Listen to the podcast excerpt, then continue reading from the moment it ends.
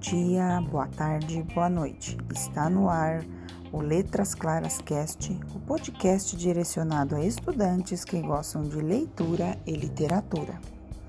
O texto que você vai ouvir hoje é recriação de um tradicional conto maravilhoso de Hans Christian Andersen, adaptado por Marcelo Coelho.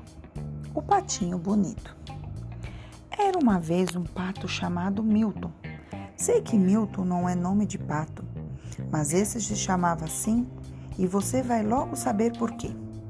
Quando ele nasceu, todos tiveram a maior surpresa.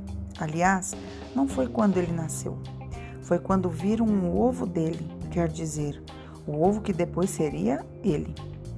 Não era um ovo de pato comum, era meio azulado e brilhante, quase como um ovo de Páscoa mas ovos de Páscoa são embrulhados. Esse ovo não era. A casca é que era meia azul. Os pais de Milton, quando viram o ovo no ninho, foram logo perguntando: Mas que é que esse ovo está fazendo aí? Isso não é ovo de pato. Acho que é ovo de galinha. Não seja bobo, galinhas botam ovos brancos. Brancos nada. Já vi uns que são meio amarelos, meio beges se ovos de galinha podem ser amarelos, por que é que não podem também ser azuis?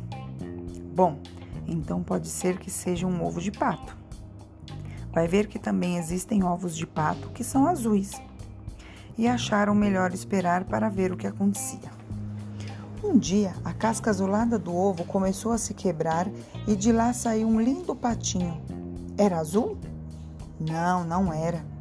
Era um patinho normal, só que muito mais bonito do que os outros, e os patos sabiam disso.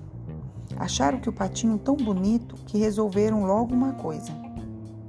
Não era justo dar para ele um nome qualquer. Ele era diferente, era mais bonito. Como é que poderia ter um nome comum, como quem quem? Esse nome é para patos comuns, disse a mãe dele.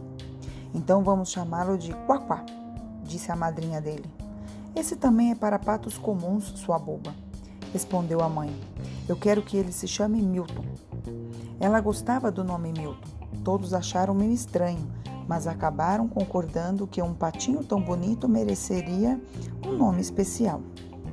O tempo foi passando e Milton era o patinho mais bonito da escola. Todos olhavam para ele e diziam: Como ele é bonito! Ele se olhava no espelho e dizia: como eu sou bonito! E ficava pensando: sou tão bonito que talvez eu nem seja um pato de verdade. Tenho até nome diferente. Meu ovo era azul, eu me chamo Milton. Quem sabe eu sou gente? E Milton começou a ficar meio besta. Diziam: Milton, vem nadar. Ele respondia: Eu não. Pensam que eu sou um pato como vocês? Todos os outros patos começaram a achar o Milton meio chato. Ele foi ficando sozinho e dizia: Não faz mal, sou mais bonito, vou termi terminar na televisão. Vou ser o maior galã. Uma noite, Milton resolveu fugir de casa. Foi até a cidade para tentar entrar na televisão. Quando chegou na porta da estação de TV, foi logo dizendo: eu me chamo Milton, além de bonito, acho que tenho muito talento artístico. Ele falava bonito e difícil. Queria dizer que tinha jeito para ser ator de novela. Juntou gente em volta. E não enche, dizia alguém. Todo dia alguém arranja uma fantasia de bicho e vem aqui procurar lugar na televisão. Mas você não vê que eu não sou e não estou fantasiado? Perguntou Milton. Eu. Eu. Se eu estivesse usando uma roupa de pato, se eu fosse uma pessoa com roupa de pato, eu seria da minha altura. Mas eu sou baixinho como um pato. Como um pato de verdade. Então, como é que você sabe falar? Mas os patos falam? disse Milton, quase chorando. Não vem com essa, ô oh, malandro disse um guarda que estava ali perto. Para mim, você é um pato mecânico. Deve ser uma espécie de robô com um computador na cabeça. E o guarda foi logo agarrando o Milton para arrancar a cabeça dele e ver o que tinha dentro. Me larga, me larga! gritava Milton. Eu sou um pato, um pato de verdade. Sou um pato, um pato! De repente, Milton teve uma estremeção. Abriu os olhos e viu que estava em casa.